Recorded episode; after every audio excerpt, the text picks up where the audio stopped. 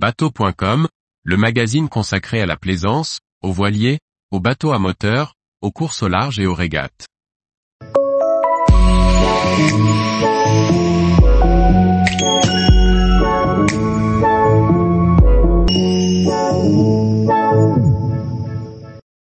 Virer de bord à la voile, comment dessiner une belle courbe? Par Charlie Fernbar.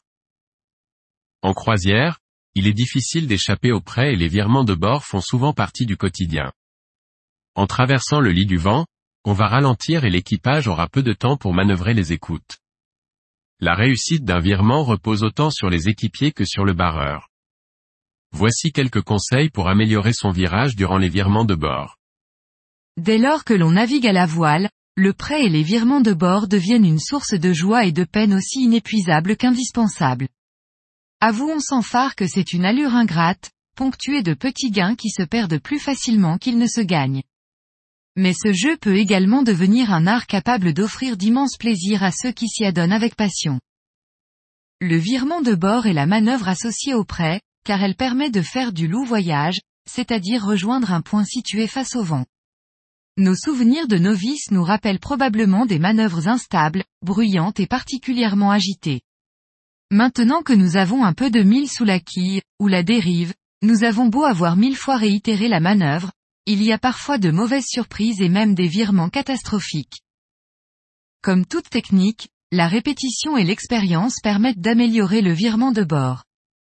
Nous avons vu dans l'article précédent les phases de préparation pour limiter les entraves et le rôle de l'équipage réaliser la manœuvre.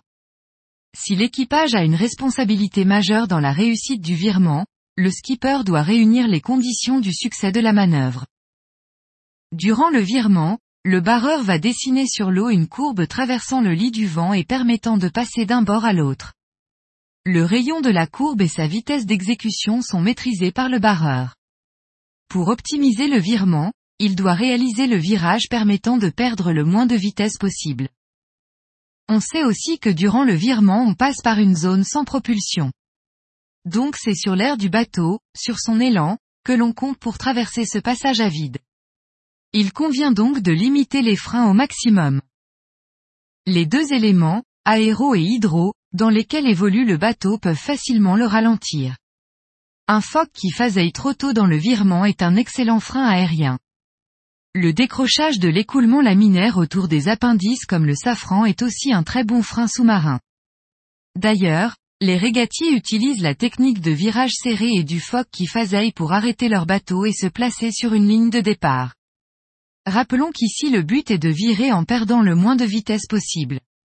Donc rien ne sert de faire un virage serré qui arrêtera le bateau tout en retirant l'espoir de pouvoir border correctement les voiles. Alors, on va chercher la courbe la plus fluide. Ni trop lente pour ne pas s'arrêter face au vent, ni trop rapide pour ne pas décrocher les filets d'eau autour du bateau pendant sa rotation. Sans propulsion, on va forcément ralentir et l'on admet en général que le bateau perd presque la moitié de sa vitesse durant la phase de virement, mais il faut limiter ce ralentissement.